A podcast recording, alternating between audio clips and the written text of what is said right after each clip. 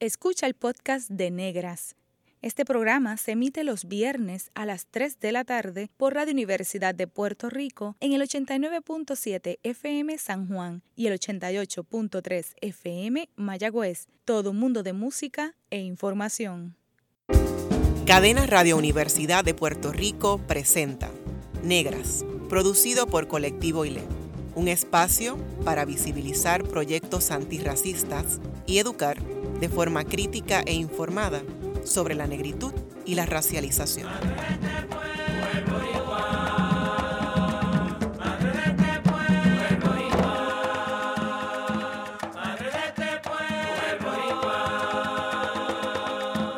Saludos a toda la radio audiencia que nos escucha a través de Cadena Radio Universidad de Puerto Rico. En esta edición de Negras les saludan Bárbara Abadía Resach y Glorian Sacha Antonetti Lebrón. Para hablar sobre enseñanza antirracista en Puerto Rico, nos acompañan la antropóloga Isar Godró Santiago y la psicóloga Mariluz Franco Ortiz. Bienvenidas a Negras. Gracias. Gracias por la invitación. Pues Isar Godró Santiago es egresada de la Universidad de Puerto Rico en Río Piedras. Su interés por comprender la realidad social de Puerto Rico la llevó a realizar estudios doctorales en antropología y a escribir su tesis sobre el barrio San Antón en Ponce en 1998. Desde entonces ha enfocado sus estudios en torno al tema de la identidad racial y el racismo en Puerto Rico. Actualmente se desempeña como investigadora en la Universidad de Puerto Rico, recinto de Calley. Y Mariluz Franco Ortiz posee un bachillerato y una maestría en psicología. Su doctorado es en psicología social comunitaria. Se desempeña como investigadora y profesora en el recinto de Calley de la Universidad de Puerto Rico y es miembro de Colectivo ILE. Bienvenidas. Gracias. Bueno, para hablar sobre enseñanza antirracista en Puerto Rico, primero, pues, ¿cómo definimos lo que es enseñanza antirracista? Exacto. Me gusta mucho la pregunta porque estamos eh, partiendo de que es un proceso de, enseñanza y aprendizaje, ¿verdad? Así que para empezar, eh, en, el contexto de Puerto Rico, pues tenemos que tomar en cuenta que existe el racismo. Ese es el primer paso para eh, ¿verdad? desarrollar este proceso de enseñanza y aprendizaje, ese reconocimiento de que existe como problema el, el racismo en Puerto Rico. Eh, y se puede dar en diferentes niveles ese proceso de enseñanza y aprendizaje. Se puede dar a nivel individual, se puede dar a nivel institucional, eh, en la parte de, de la interacción de día a día. Este, así que eso para mí es un proceso, sobre todo, que, que se puede llevar a cabo tanto en, en la calle, en la casa, como en, en, la escuela, en la universidad, a nivel institucional, a través de los medios de comunicación. Eh, y, y, hace falta en Puerto Rico. Así que em, en ese sentido estamos reconociendo que el racismo en Puerto Rico es un problema, una situación que debe ser atendida. Okay. Isar, para ti, ¿cómo definirías enseñanza antirracista?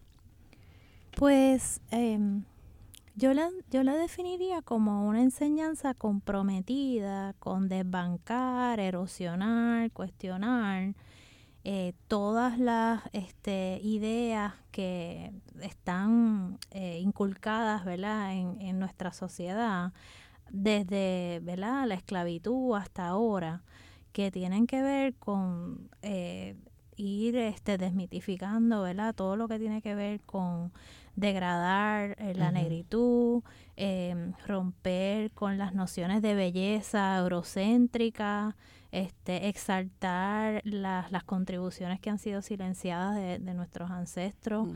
eh, y también de las personas eh, que están en nuestra sociedad contemporánea, personas negras y negros. Este, entonces es como que una enseñanza que va dirigida a desbancar, a criticar, a cuestionar todo lo que fomenta eh, esa, esa ideología eurocéntrica que exalta lo blanco como como significado de lo civilizado, de lo bueno, de lo bonito. Y me parece que es importante como que contrastarla a lo que podría ser a veces lo que se llama como una enseñanza multiculturalista o no, una, una exaltación de la diversidad, que sí es importante, pero a veces... Eh, eh, cuando se habla de diversity, ¿verdad? O de diversidad en la educación, eh, un poco se pierde de perspectiva de que estamos hablando de un issue de, de poder y de jerarquías, ¿verdad? Que no solamente se trata de hablar de que mira qué, que muchos somos y qué lindos somos todos y qué diferentes somos y vamos a celebrar esa diferencia como si fueran sabores de helado de Baskin Robin, ¿verdad?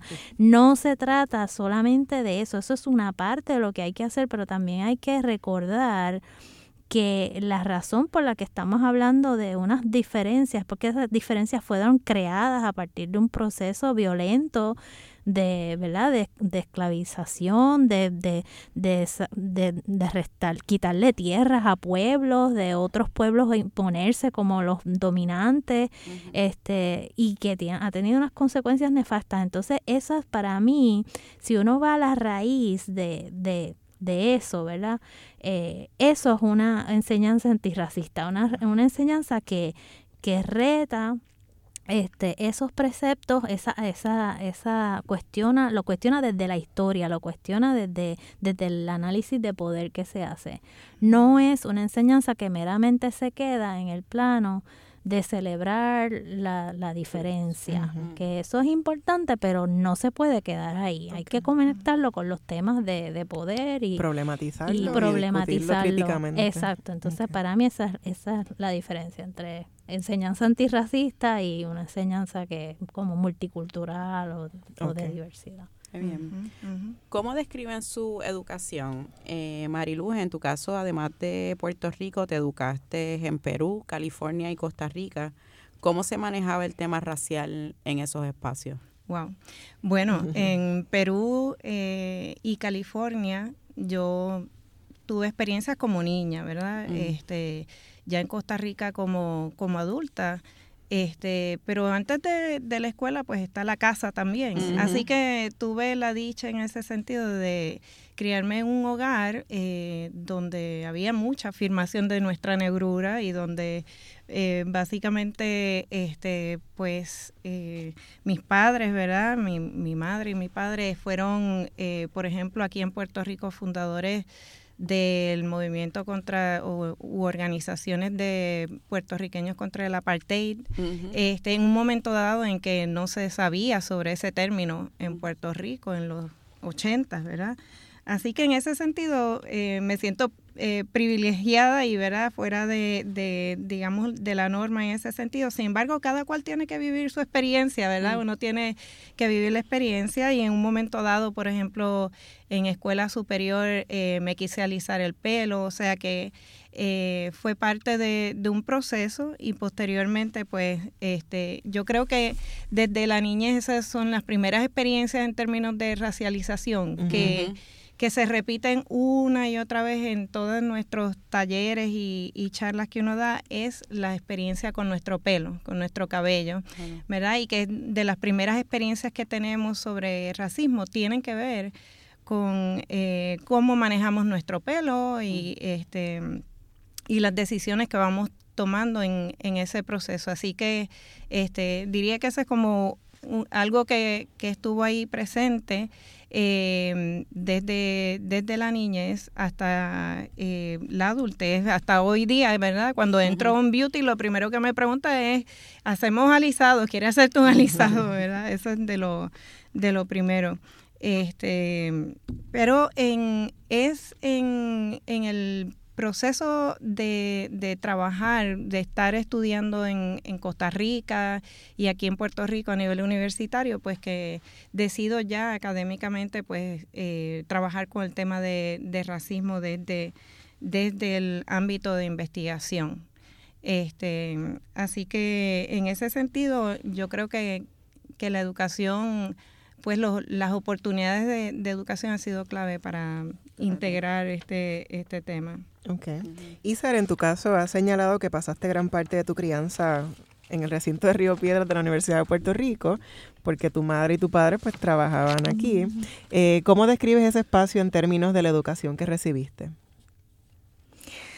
Bueno, este, no fue una educación donde yo me hubiera, donde tuviera muchos profesores que discutieran el tema de raza o de racismo en el salón de clase.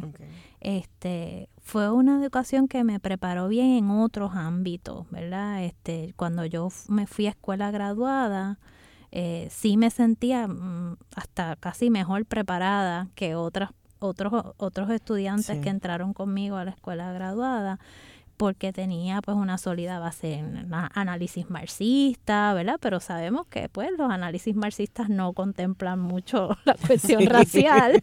este, y, y sí tenía como un manejo de algunos conceptos teóricos, pero realmente en la parte racial estaba este bastante cruda, o sea, no tenía. Y entonces también fue como un choque porque yo, claro, nunca iba a negar el, el tema de racismo en Puerto Rico. Mi, mi, papá es un hombre evidentemente negro, ¿verdad? Este, pero yo realmente no manejaba, no había tenido experiencias, ¿verdad? Quizás como Mariluz, que tenía un, ¿verdad? un trasfondo de una familia donde esto se, se estaba discutiendo más a fondo. Yo no tenía eso. Así que cuando llegué a Estados Unidos, eh, me acuerdo que una muchacha que era físicamente parecida a mí, ¿verdad? Yo, para los que nos están oyendo, pues yo soy como media jabá, ¿verdad? O sea, soy bien clara de piel, tengo ojos bien claros y un pelo bien rizo, ¿verdad? Entonces, esta, esta muchacha que estaba en mi clase se acerca donde mí, me mira y me dice,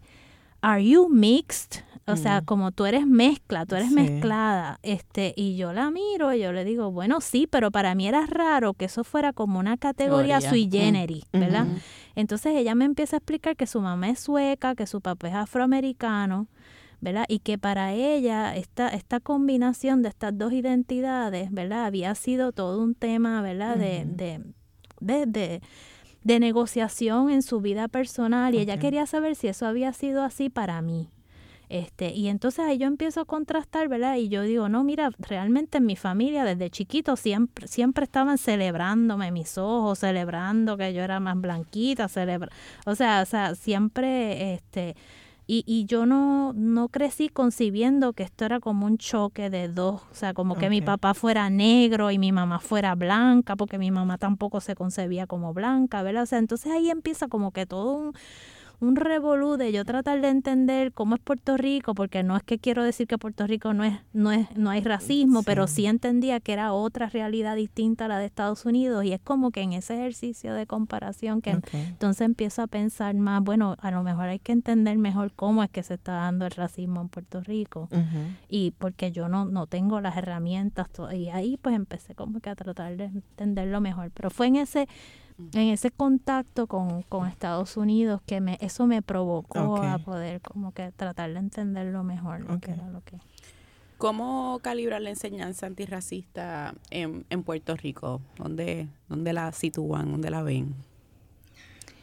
Pues mira, una nosotros este vamos a hablar ahorita del libro, ¿verdad? De Arrancando mitos, este que la concebimos como un libro de enseñanza antirracista para nivel elemental y me acuerdo que eh, Lisette Rolón, ¿verdad? De, de la editorial que, que nos ayudó con el libro, decía que era bien adecuado que fuera para nivel elemental porque Puerto Rico estaba en un nivel elemental con relación a este tema. Este, y que realmente este, esto era bueno no solamente para estudiantes de nivel elemental, sino para todo, ¿verdad? Todos nosotros. Este, así que sí, yo diría, ¿verdad? Pensando en ella que estamos a nivel elemental. Estamos a nivel elemental, sin embargo, yo veo mucho interés y un terreno bien fértil. Pero eso más este, reciente. Más reciente, si estamos hablando más de los últimos 10 años o algo así. Este, porque real, o menos, eh, porque realmente, eh, y sí, vamos a hablar del, del libro más adelante, pero eh, la cantidad de, talleres y personas interesadas en conocer y, hablar y crear espacios, crear espacios para hablar sobre estos temas, eh, ¿verdad? Y poder empoderarnos de un lenguaje de, un lenguaje antirracista, yo creo que está ahí, que hay unos intereses.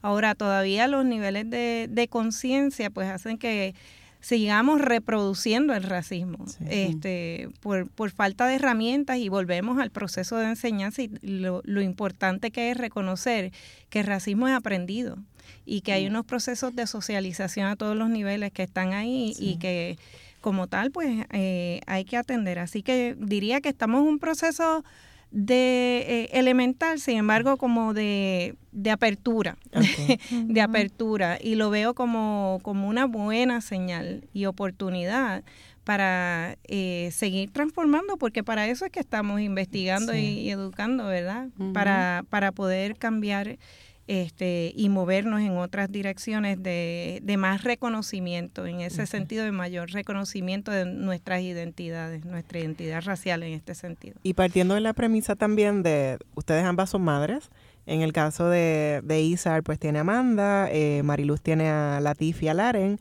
¿Cómo han visto la educación de ellos? ¿verdad? Ustedes hablaron de su experiencia en Puerto Rico y fuera de Puerto Rico. Sí. Pero entonces, como madres, viendo cómo es la educación que reciben tus hijos, yo, ahí también coinciden en que es elemental la, enseñanza antirracista. Es elemental. Ahora, en casa yo digo que ese es mi equipo. Somos equipo, estamos, eh, ¿verdad? Y, ha sido todo un proceso este, de, compartir las experiencias que estamos teniendo fuera eh, de la universidad como como dentro de los procesos de enseñanza de comunidad y todo esto. Y en el caso de, de Laren, mi hija, que estudió en escuela pública, pues ella estudió en la Central de Artes Visuales y, e integraba pues el tema de racismo dentro de su quehacer artístico. Hasta unas tirillas cómicas ella se inventó para una clase de español y él lo va integrando, o sea, que lo ha ido integrando. Y recuerdo que en escuela elemental ella eh, identificaba cuando había chistes racistas y decía, eso es racismo. Mm, y eso es un primer paso, eso es precisamente el primer paso de conciencia, ¿verdad? De, reconocerlo y nombrarlo y denunciarlo.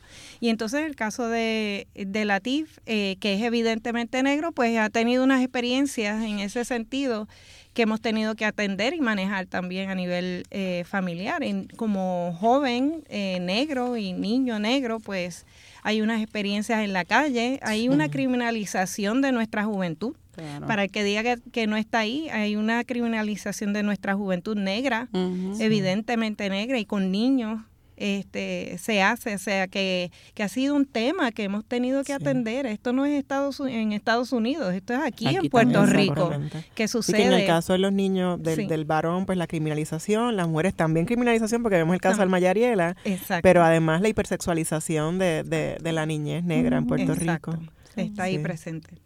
Sí, y en parte esas experiencias son las que nos motivan a nosotros a, hacer el libro Arrancando mitos de raíz, porque esta, mm. esta fue parte de una investigación que empezó cuando nuestros niños, hijos, estaban en escuela elemental. En mi caso, pues Amanda es mi hija y es evidentemente negra, no de la no es, no es como yo que soy más clara de piel etcétera y ella este sí sufrió muchísimo en la, en la escuela eh, la escuela privada, sobre todo cuando estuvo al principio. Recuerdo que después la, la, cambiamos a escuela pública y me dice, mami, ya hace un mes que no escucho ningún comentario racista. Mm, o sea que ese cambio para ella fue, fue grande, ¿verdad? Y, notorio.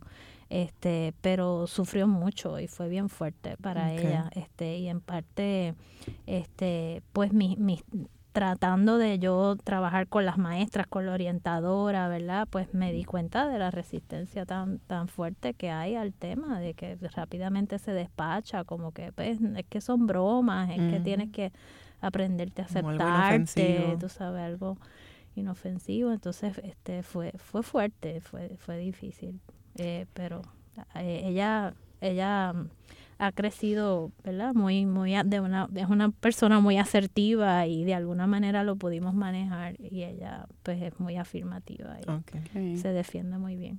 Además, brevemente, además de esas experiencias personales con, sus hijas y sus hijos, eh, ¿hay alguna otra inspiración eh, para hacer el, el libro Arrancando mitos de raíz? Eh, con las compañeras eh, también Hilda Llorens, María Reina Pumarejo, Inés Canaval y Jessica y Gaspar. ¿Hay alguna otra eh, experiencia que, que ustedes dicen, mira, esto, esta guía hay que hacerlo? Las maestras para mí fueron clave, ¿verdad? En todo ese proceso este y los ese año de talleres y adiestramiento con eh, una escuela elemental en el área de, de Calle y Arroyo fue clave fue clave, este, porque inicialmente, de hecho, el trabajo iba a ser mucho más breve, pero ella decía, no, necesitamos más herramientas para poder trabajar con esto. O sea que eh, realmente esa fue una gran parte de la inspiración también de continuar. Y que y que yo lo o sea lo vemos como un instrumento vivo. Esto no es finito sino que es una, una invitación a, continuar. a continuar trabajando y expandiéndolo Sí, es así, o sea, fue con fue nosotros empezamos esto como un proyecto de investigación. No en ese momento no pensábamos hacer una guía. Okay. Este, nosotros empezamos como un proyecto de investigación y en el proceso de, ¿verdad? hablar con las maestras, ver lo que estaba pasando en el plantel escolar. Luego ahí decidimos, bueno, ¿por qué no hacemos un adiestramiento? Hicimos el adiestramiento y de ahí nos dimos cuenta hace falta un, libro, ¿verdad? Como una herramienta este robusta para que los tengan los maestros, los padres y de ahí es que surge el libro como como dice Marilu bueno, pues al regreso de la pausa continuaremos conversando de educación antirracista en Puerto Rico. Ya volvemos en Negras. Está escuchando el podcast de Negras. Este programa se emite los viernes a las 3 de la tarde por Radio Universidad de Puerto Rico en el 89.7 FM San Juan y el 88.3 FM Mayagüez. Todo mundo de música e información.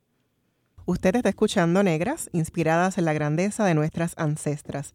Les hablan Bárbara Abadía Rezach y Glorian Sacha Antonetti Lebrón. Hoy hablamos sobre educación antirracista en Puerto Rico con Isar Godró Santiago y Mariluz Franco Ortiz. Bueno, antes de, la pausa estuvimos conversando eh, sobre eh, la génesis de Arrancando Mitos de Raíz y, la guía para la enseñanza antirracista. ¿Tienen alguna otra eh, inspiración o motor para, para el desarrollo de esta guía? Sí, yo diría que en esa primera fase de investigación em, nos dio la oportunidad de explorar un poco más a fondo en, eh, escuelas del área de, de Calley, Arroyo, este, cuáles eran los tipos de experiencias racistas más comunes, ¿verdad?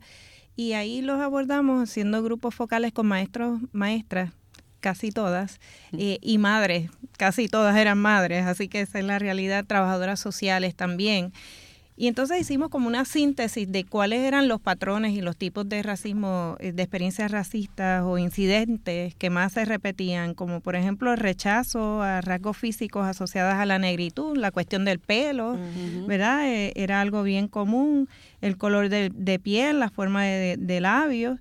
Lo otro eran las burlas, insultos relacionados con la higiene, que apesta, apesta o tiene piojo y cuando iba a ver era que era un niño negro con mm. afro, ¿verdad? Lo otro era insultos relacionados a la hipersexualidad y en ese entonces estaba en los medios lo de negro yaco, esos personajes, ¿verdad?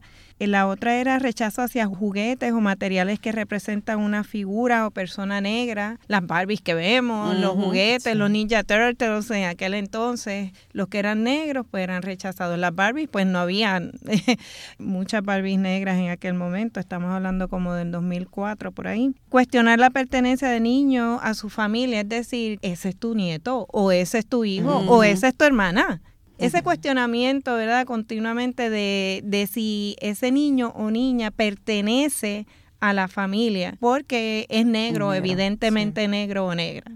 Y entonces esto va lacerando esa, digamos, lo que trabajamos como el autoestigma, que no es autoestima, porque comúnmente pues se habla sobre el tema de racismo como un problema individual y aquí precisamente estamos trabajando con el tema de racismo como un problema estructural, histórico, todo esto Así que cuando hablamos de autoestigma estamos hablando de que sí hay unas formas en que se internaliza el racismo, pero tiene que ver con ese contexto social. Eso hay que tomarlo en cuenta para poder entender por qué se va internalizando. Y esa fue una parte importante en términos de la investigación, ¿verdad? Ese reconocimiento y lo otro también eran las imágenes que aparecían en los textos porque claro está el contenido también, obviamente, ¿verdad? En términos de, del área de estudios sociales, eh, analizamos los textos de tercer grado, que es cuando por primera vez se toman clases eh, sobre las llamadas tres raíces en escuela pública. Y entonces ahí contrastábamos la imagen y el contenido y en las imágenes veíamos también una, un área de oportunidad definitivamente porque se expresaban muchas imágenes eh, masculinas, ¿verdad? Cuando se habla de, de, ese proceso de la, de la tercera raíz, entre comillas, pues eran hombres esclavizados, subyugados con el látigo. Entonces, cuando llegaba la semana de la puertorriqueñidad, pues ningún niño quería representar la, la raíz africana, porque está ese mensaje ahí continuamente de victimización. Y esa fue, esa fue una parte bien importante para trabajar en alternativas en términos de los mitos. Sí, yo creo que, que parte de lo que nos motiva también a este ámbito de la escuela es que es tan importante por tantas razones, porque primero está lo que Mariluz dice, ¿verdad? Que son todas esas instancias de rechazo y discrimen al, al niño, ¿verdad? Del bullying que se hace. Y eso es una dimensión, ¿verdad? Interpersonal del racismo, del discrimen. Eso es lo que la gente por lo general reconoce cuando habla de racismo. Pero también hay unas dimensiones institucionales, ¿verdad? Que entonces la escuela es una muy, un muy buen ejemplo de lo que es una institución que reproduce el racismo, porque reproduce una idea de que, ¿verdad? Lo, lo negro o lo asociado a la raigambre africana es inferior y eso lo veíamos también en los libros de texto, en las imágenes, como dice, pero en el contenido también, en, en qué se le daba prioridad o no. Cuando nosotros llegamos a esas escuelas, las maestras nos decían que ese capítulo sobre la, la esclavitud y la herencia africana, ellas no lo enseñaban porque no les daba tiempo, decían ellas, ¿verdad? Este, entonces es cuando nosotros entramos a la escuela que lo empiezan a enseñar. Entonces, eh, eh, eh, para también es importante porque tener una noción de la historia de, de dónde viene lo que es la esclavitud, lo que fue la esclavitud. Eso si un niño, si tú no le enseñas eso a un niño, el niño no va a tener un marco de referencia para entender ni el racismo, ni, ni por qué, pues porque la mayoría de la gente en Puerto Rico negra o mulata tiene menos recursos que la gente que es fenotípicamente más blanca y más clara. Bueno, porque hubo casi 400 años de un proceso de esclavitud, ¿verdad? Entonces, si tú no tienes esa esa, esa, noción, esa información, es un referente. pues es un referente importantísimo para poder entender la realidad y poder entender todo lo demás. Entonces, si los niños no se les está enseñando eso, pues, pues ¿qué van a terminar pensando? Bueno, pues lo que, ¿verdad? Lo que piensa mucha gente, pues la gente negra es, mayoritariamente pobre porque pues no se esfuerza, no, no, ¿verdad? Este, son vagos, todos los estereotipos se siguen entonces reproduciendo. Así es que el, este grado donde primero, en tercer grado, que es donde primero se enseña sobre el proceso de la esclavitud, era bien clave, o sea que era como que habían todas estas dimensiones del bullying, del, de la parte institucional, de que era donde primero se iba a hablar de la, de la esclavitud, era como un nodo donde era importante intervenir para una educación antirracista. ¿Y cómo se constituyen estas, ustedes dos con otras cuatro investigadoras para hacer este proyecto? O sea, ¿cómo surge la, la idea? ¿Cómo...? Pues fue como que en etapas, porque primero empezamos como un equipo de investigación, ¿verdad? Este, y eso, este, estuvimos ahí trabajando, como dice Mariluz, pues mirando este, las instancias, haciendo grupos focales, mirando todas las diferentes dimensiones de los textos, de, entrevistando a las maestras.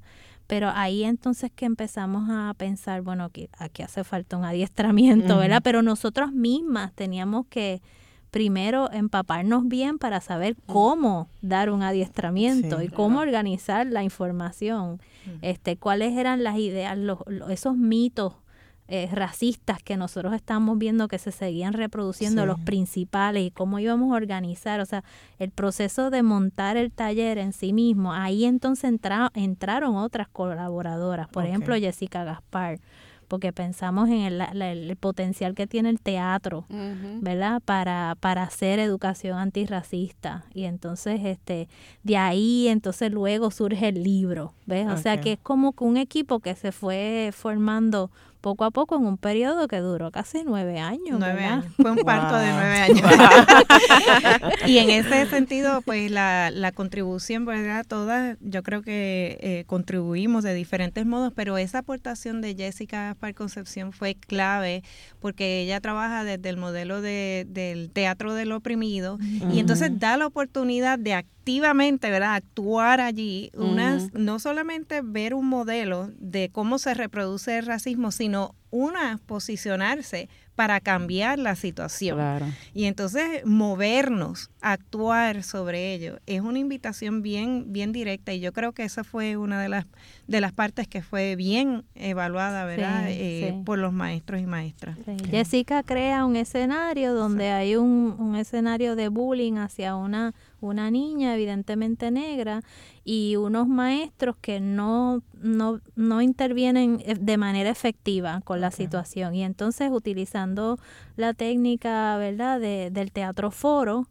este, ella entonces le pide a las maestras que ya habían recibido la intervención que sustituyan al, eh, al, al, al maestro que no. ¿verdad? Que está haciendo el papel de no de ser no efectivo y sale ese ma- ese personaje y la maestra que ya ha recibido el, el adiestramiento entra a la escena y entonces practica una intervención efectiva a partir de lo que ya aprendió en el taller.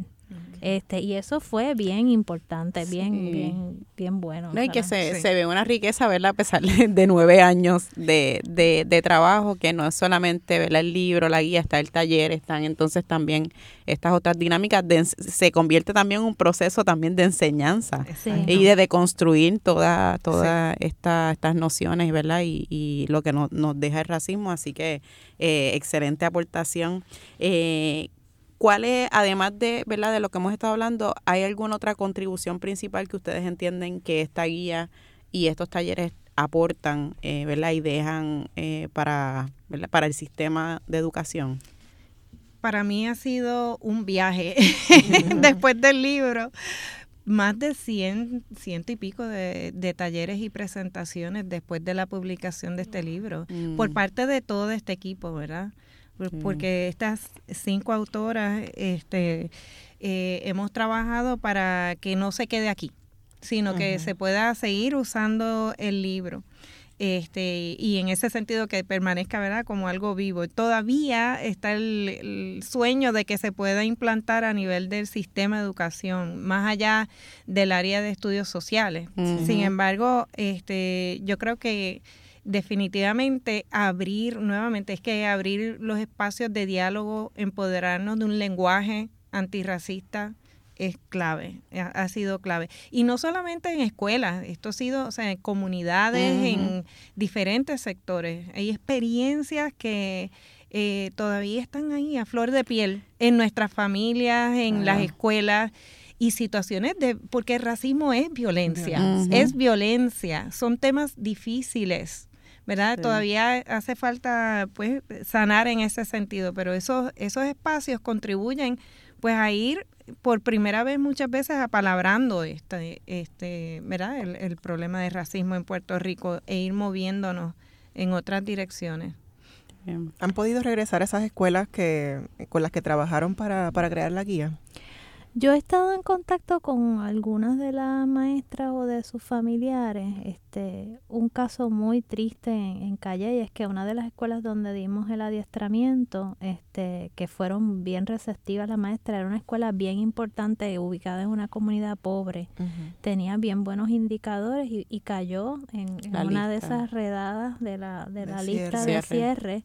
Totalmente injustificado porque tenían tenían la matrícula tenían este y ahora está abandonada verdad y es- hablar con esas maestras es desgarrador porque tú oyes la lucha que ellas dieron verdad para salvar su escuela. Este eh, en otro de los ma- de los casos eh, eh, me di cuenta que durante el tiempo que estuvimos ahí ellas enseñaron el capítulo verdad sobre la herencia africana pero una vez nosotros nos fuimos, volvieron otra vez a, al, al modus operandi de, de, no darle tanta importancia a ese capítulo. Mm. Este, pero eh, sí, como dice Mariluz, hemos recibido muchísimas invitaciones de otros maestros, de otras escuelas. Yo creo que la aportación del libro es que habla de un tema complejo, pero en un lenguaje accesible y que tiene un enfoque bien práctico. O sea, es como que, ok, vamos a, vamos a romper esto por partes, parte 1, parte 2, parte 3. Estos son los pasos, ¿verdad? Para, para podernos educar sobre este tema. Estos son cinco mitos fundamentales que hemos visto que hay que atacar, ¿verdad? este vuelvo a la cuestión de que es antirracismo, ¿verdad? Este, este, esta es la, las, estas son las alternativas, aquí hay ejercicios, aquí hay recursos, hay cuentos, o sea, que yo creo que, que tiene esa dimensión práctica y accesible, que no, no hay otro libro ahora mismo en español enfocado en Puerto Rico, ¿verdad? Que, que, que yo creo que tenga esa dimensión así tan... También tiene la dimensión institucional porque ataca los mitos que se reproducen en, en, textos, en los libros, en la, eh, por el sistema de educación, pero también tiene un capítulo sobre el, el bullying, el racismo interpersonal y cómo un maestro, un padre o una abuela o una madre cómo se acerca al niño que ha sido agredido y también al victimario, ¿verdad? Y cómo tú puedes intervenir eh, de una manera efectiva. Así que yo creo que el libro tiene esa, esa, esa contribución. Y en esa misma línea, ¿qué recomendaciones básicas ustedes pudieran compartir eh, para que se incorpore la enseñanza antirracista en los salones de clase cuando ¿verdad? tenemos este espacio de radio que lo escucha mucha gente, pero no necesariamente tienen accesible eh, el libro? ¿Hay algo como una recomendación básica que, que se pudiera, que le pudieran hacer eh, a esas maestras, a esos maestros en este tipo de intervenciones? Bueno, en términos eh, concretos, ¿verdad? Sí hay una parte del, del libro y algunas herramientas que sí están disponibles ya por internet en educandocontraelracismo.webs.com que es un, eh, un portal eh, que tiene básicamente ese proceso de, de, reflexión inicial. ¿Dónde estamos? ¿Dónde yo estoy con respecto a este tema? Y hacernos unas preguntas poderosas, ¿verdad? ¿Por qué, qué, es, eh, qué, qué es lo que me mueve ¿Qué es lo que me mueve a trabajar o me detiene a trabajar con el tema de, de, racismo, verdad? Este, y ese proceso de introspección es bien importante también, ¿verdad? Hay unos enlaces y recursos y tal, pero para trabajar desde una óptica antirracista estamos hablando de, trabajar en una óptica decolonizadora. este, ¿verdad? Porque estamos reconociendo que ha habido una, una historia como traía Isa de casi 400 años de esclavitud, pero después de la abolición de la esclavitud seguimos acarreando pues todo ese esquema de esa jerarquía que todavía están ahí, hasta el, hasta el punto de que pues afirmarnos como personas negras es un acto político, ¿verdad? Y esa es una de las partes tal vez confusas y difíciles este, de entender, a menos que uno haga ese trabajo de introspección y de, y de análisis de qué es negritud. Porque estamos eh, analizando la, construcción de razas desde esta óptica histórica, ¿verdad? De, de, que todavía existe el racismo. Este, así que yo diría que para poder incorporarlo, hace falta primero tener ese proceso de introspección y, análisis. Y sí, eh, pues, eh, digamos, idealmente eh, eh, seguimos tocando la puerta del Departamento de Educación, ¿verdad? en estos días precisamente nos invitaron a, capacitar a bibliotecarios y bibliotecarias, a 99 de hecho, así que eh, en ese proceso es posible, ¿verdad?, que, nos encaminemos en esa dirección, pero lo ideal es... que sea una respuesta institucional, que no sea un interés de esta persona este año nada más, sino que pues sea más transversal y además de, la resistencia del Departamento de Educación, en las escuelas de donde se enseña pedagogía, por ejemplo, la Universidad de Puerto Rico, en la Universidad Interamericana, ¿cómo ha sido la recepción eh, con respecto a la, a la guía? Fue este fue buena inicialmente, o sea, cuando, cuando salió la guía tuvimos varias este, invitaciones de, de diferentes campuses, ¿verdad? De, de la UPR y también de la Interamericana, ¿verdad? Para que este, presentáramos la guía y hubo mucho fervor en ese momento. Ha, ha mermado un poco, este, habían unos profesores claves, ¿verdad? Que, que se encargaban de que esto fuera parte de lo que se le estaba enseñando a los futuros maestros de pedagogía.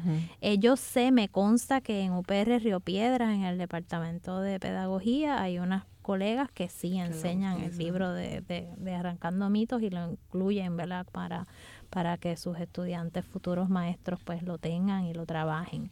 Este, así que siempre hay unos aliados, pero como dice Mariluz, no es una respuesta institucional, ¿verdad? son esfuerzos individuales de personas comprometidas que, que entonces... Eh, ¿Ustedes podrían hablar de alguna diferencia en los sistemas públicos y privados de educación? De cómo se da la educación antirracista. Bueno, cómo no se da, pero... ¿Cómo no se da? Este, ¿Cómo son las experiencias de los estudiantes y las estudiantes? Pues este, en experiencia personal, ¿verdad? Porque a nivel de investigación no, no lo hemos trabajado como tal, pero sí este, eh, la experiencia de lo que hemos visto en talleres, etcétera, eh, recibimos, como decía, invitaciones para ofrecer talleres y no, no ha sido solamente en escuela pública, también a nivel de, de escuela privada. Eh, llama la atención las experiencias, ¿verdad? Este, por ejemplo, una, una maestra, evidentemente negra, eh, cuando regresó a su salón después de un receso, vio la palabra nigger en la pizarra mm. y ahí deletreaba, pues, supuestamente una descripción de ella. Mm. Este, como un acróstico. Sí, un acróstico. Oh. Y este, ahí sí tomaron unas medidas en, en, la escuela, pero a raíz una escuela privada. privada. y, y, es algo que uno escucha continuamente, cómo se recrudecen, eh, ¿verdad? O cómo se vuelven a usar estos conceptos por jóvenes sin conocer la historia, la historicidad, ¿verdad? de, de, dónde es que surge el nigger, porque es que, y entonces uno ve que hasta pues al novio, a la novia le dice nigger, como supuestamente si fuera de cariño, y también lo ven en Hollywood, en todas estas películas y todo eso. Pero, este, es decir, que, que las experiencias están, están ahí presentes, hay que ver qué repercusiones, qué consecuencias hay. En este caso, lo que estoy trayendo pues fue un interés, ¿verdad? De a partir de ahí y es lo que suele suceder cuando vamos a escuelas públicas también, que surge alguna situación de racismo o xenofobia y les interesa trabajar con el tema. Bueno, pues al regreso de la pausa continuamos conversando de educación antirracista en Puerto Rico. Ya volvemos en Negras. Está escuchando el podcast de Negras. Este programa se emite los viernes a las 3 de la tarde por Radio Universidad de Puerto Rico en el 89.7 FM San Juan y el 88.3 FM Mayagüez. Todo mundo de música e información. Gracias por su sintonía. Les hablan Bárbara Badía Resach y Gloria Sacha Antonetti Lebrón. Hoy en Negras hemos estado conversando sobre educación antirracista en Puerto Rico con Isar Godro Santiago y Mariluz Franco Ortiz. Bueno, cuéntenos un poquito de los mitos que han estado abarcando en la guía de Arrancando Mitos de Raíz. En términos eh, generales, para que tengan una idea de cuáles son los mitos, ¿verdad? Los cuales nos referimos. Primero que África es un lugar homogéneo, primitivo, de poca trascendencia. Muchas veces se habla de África incluso como si fuera un país. Segundo, que el esclavo fue una víctima pasiva de la esclavitud. Es decir, no se habla de la persona esclavizada ni de ese sistema, sino de que hubo una, pues una pasividad en esa relación, ¿verdad? No se habla de ese cimarronaje para abolir la esclavitud. En tercer lugar, todas las personas negras eran esclavas antes de la abolición de la esclavitud. El otro mito es que las contribuciones de nuestra herencia africana se limitan a la música, al deporte, es decir, la bomba, la plena, este, al folclore y la mano de obra, cosa que ha sido importantísima, ¿verdad?, para nuestra historia, pero no se limita a eso. Ese es el punto que queremos traer aquí. Y en quinto lugar, en Puerto Rico casi no hay gente negra y eso lo vemos en el censo, los resultados famosos que conocemos, ¿verdad? Los que hemos estado estudiando el tema de de racismo en Puerto Rico, sabemos que el 76% se identificó como blanco solamente en Puerto Rico, mientras que un 12% se identificaron como negra solamente. Así que el mito aquí es que ya estamos en peligro de extinción en las personas evidentemente negras. Esos son los, los mitos que hemos que, no son los únicos, pero esos son los que hemos estado exacto, resaltando y para cada uno de esos mitos pues hay un área donde se destaca de qué se trata ese mito y otra pues alternativa para ese mito, con la idea de que se puede integrar al currículo. El libro es una guía para una enseñanza de la herencia africana en Puerto Rico desde una perspectiva antirracista.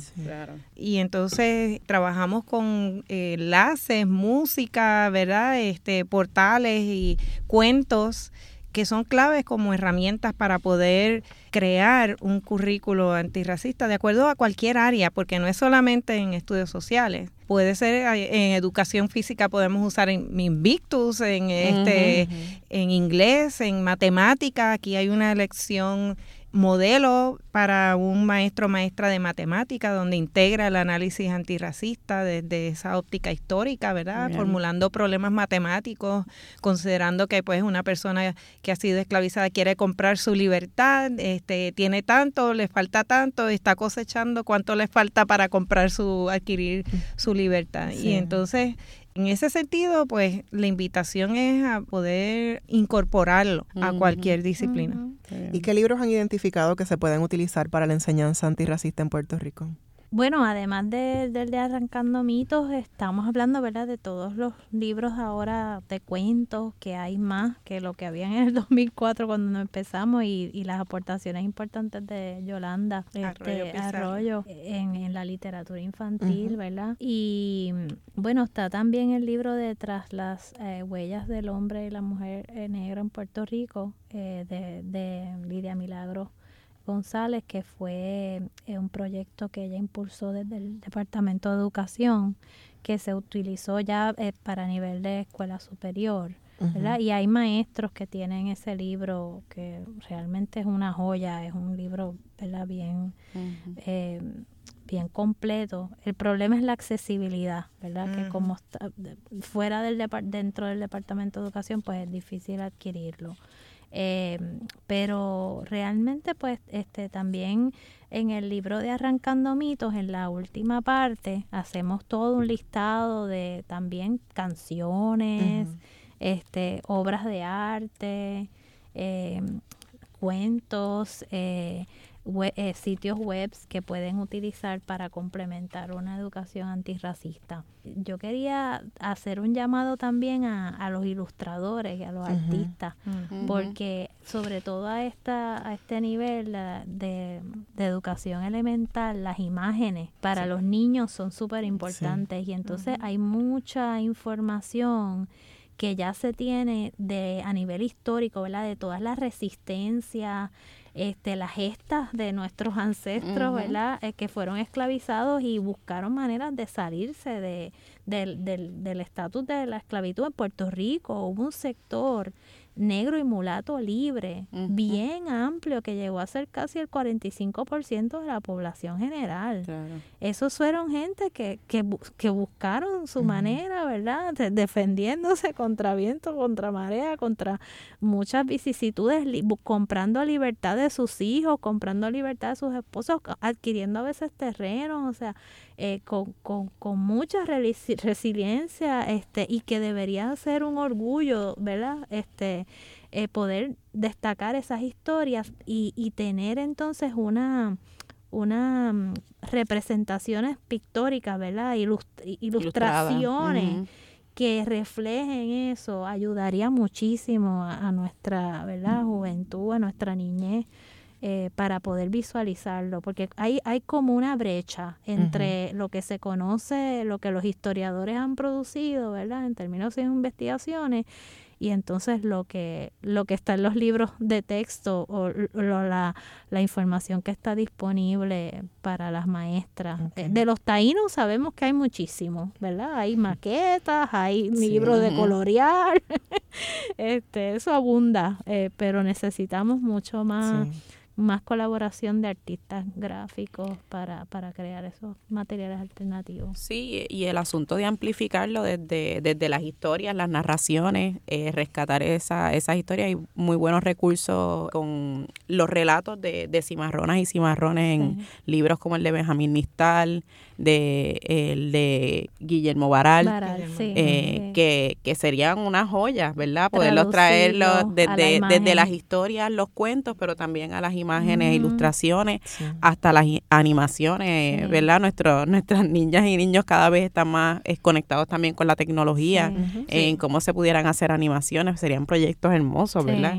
y aquí, particularmente en la guía, también se trae también el, el factor de, de celebridades y personas que han hecho aportaciones extraordinarias, ¿verdad? En nuestra historia, que esas historias no están representadas en, en, en, los libros de, de texto ni, ni y no se presentan, ¿verdad? Como de, de una manera dignificante.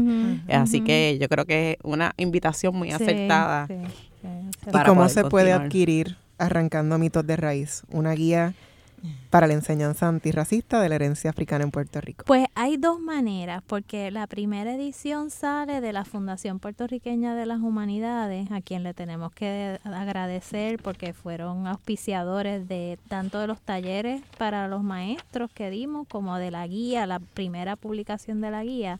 Así que si los que quieran puedan pueden visitar la Fundación Puertorriqueña de las Humanidades que está aquí en el, en el viejo San Juan eh, y solicitar la guía, sobre todo si son maestros, ¿verdad? Si tienen, eh, si están en contacto con, con juventud, son líderes comunitarios, pues este la, la fundación le interesa que el, que el libro esté en, las manos de personas, ¿verdad? Que agentes de cambio.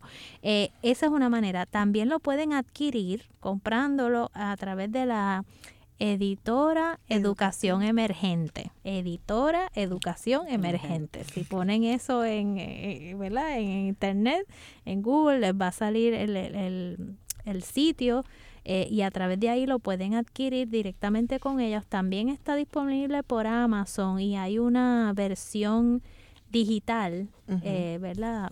que está bien accesible, creo que está en 9.99 este bien barata. No, hay excusa. No hay excusa. y estamos en Navidad, así que puede ser un buen regalo. eh, Mariluz, mencionaste ahorita también que hay unos recursos en línea. ¿Puedes repetir eh, la dirección? El portal es educando contra el racismo.webs.com. Ambas han realizado disertaciones e investigaciones. ¿Alguna de esas aportaciones que ustedes quisieran añadir más allá de la guía de Arrancando Mitos de Raíz, qué aportaciones también a ustedes han estado haciendo en otras investigaciones que quisieran compartir con nosotros. Trabajé el tema del, racismo a nivel de maestría y luego en la disertación, en la de maestría, se llamaba Experiencias de Mujeres Puertorriqueñas Negras, Formas de Racismo y Afirmación en la Actualidad, con la compañera y hermana, ¿verdad? Doris Quiñones Hernández. Ella y yo trabajamos ese tema en la maestría. E hicimos unos talleres con mujeres que se identificaban como negras y fue una de las experiencias de aprendizaje, además de identificar formas en que se expresan las interseccionalidades de racismo, ¿verdad? Raza, clase, género en mujeres puertorriqueñas negras a través de la sexualidad, tonalidad de piel y estética. Un concepto que surgió de esa experiencia fue el de evidentemente negra surgió de esa experiencia por una de las compañeras participantes, porque dentro del grupo de talleres había una, una compañera que era clara de piel, que todo el mundo diría pues que es blanca y ella traía pues que donde quiera que fuera se paraba y decía que era negra.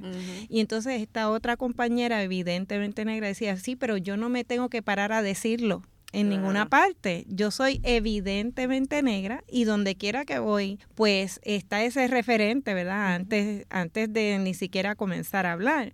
Así que esa fue una de las experiencias de, de aprendizaje y otra vez de creación, de, de, conceptualización sobre lo que puede ser esa diversidad. Y entonces luego trabajé en la disertación con niñas sobre el tema de, de, racismo y trabajé a nivel transversal con niñas de 10, 12 y 14 años, un poco porque quería ver cómo era que surgía todo esto, ¿verdad? Había estado trabajando con mujeres y entonces quería ver cómo era que se manifestaba desde la niñez. Y por supuesto, en qué escenarios principalmente, siendo pues la familia, la, escuela, las tiendas, las tiendas, se repetía muchas veces en la propia familia.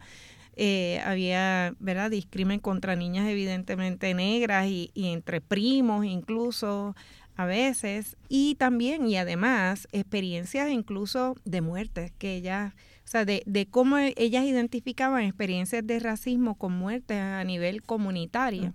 Mm. Y cómo estaba presente también este refrán de mejorar las razas, por ejemplo. Todavía eso está vivo, latente en nuestras familias, en nuestras fibras eh, institucionales, ¿verdad? Este, y eso era parte de lo que salía, además de, la, de las respuestas. Las últimas dos investigaciones que he estado haciendo, eh, una es en colaboración con José Caraballo Cueto, que es eh, tratando de mm, buscar una, un método distinto y mejor para documentar la vulnerabilidad al racismo de las personas, un poco lo que estaba hablando Marilu, o sea, mientras más evidentemente negro tú seas, más vulnerable estás, ¿verdad?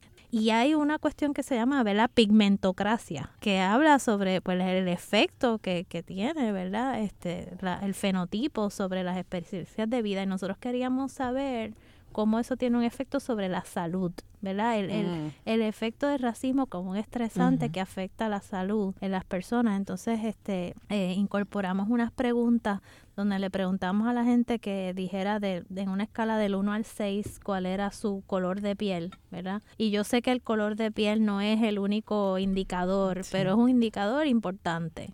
este Y esto era una encuesta enorme de más de 6 mil eh, a 6 mil personas por teléfono. Y entonces sí, encontramos que evidentemente las personas que se ubicaban en la escala en los renglones más oscuros reportaban eh, condiciones de salud este, más adversas, aún controlando por clase, por educación, por todo lo demás. Así que eso sería un estudio importante cuando salga, ¿verdad? De demostrar que sí hay un efecto concreto, ¿verdad? Del racismo en la salud.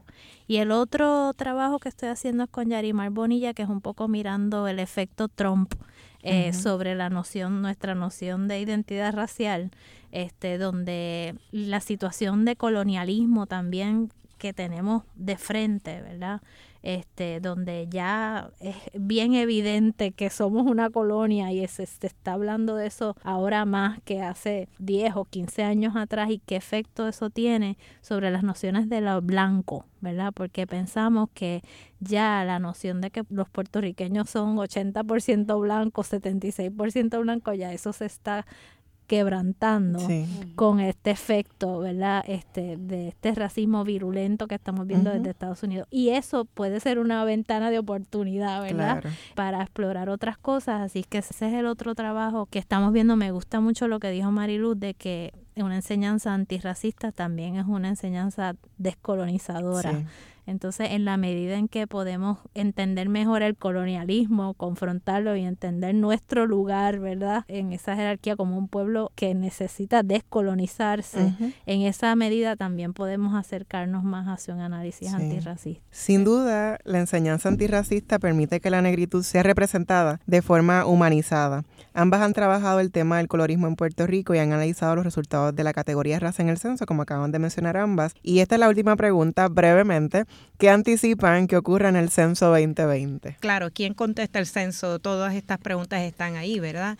Sin embargo, eh, y lo vimos en los resultados del censo con respecto a la juventud, hay más eh, apertura a analizar y, remirar eh, nuestras identidades raciales y apertura a trabajar con estos temas, porque nuevamente dentro del contexto de racismo y de colonización, o sea que yo eh, eh apuesto. Apostamos, apostamos. a que sí, a que eh, va a subir, vamos a aumentar las personas evidentemente negras o negras identificadas como negras. Y afrodescendientes. Y afrodescendientes, sí.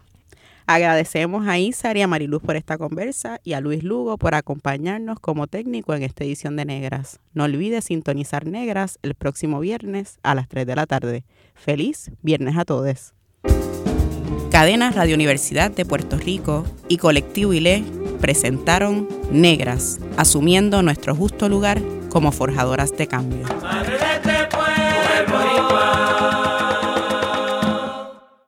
Acaba de escuchar el podcast de Negras. Le invitamos a que nos sintonice los viernes a las 3 de la tarde por Radio Universidad de Puerto Rico en el 89.7 FM San Juan y el 88.3 FM Mayagüez. Todo un mundo de música e información.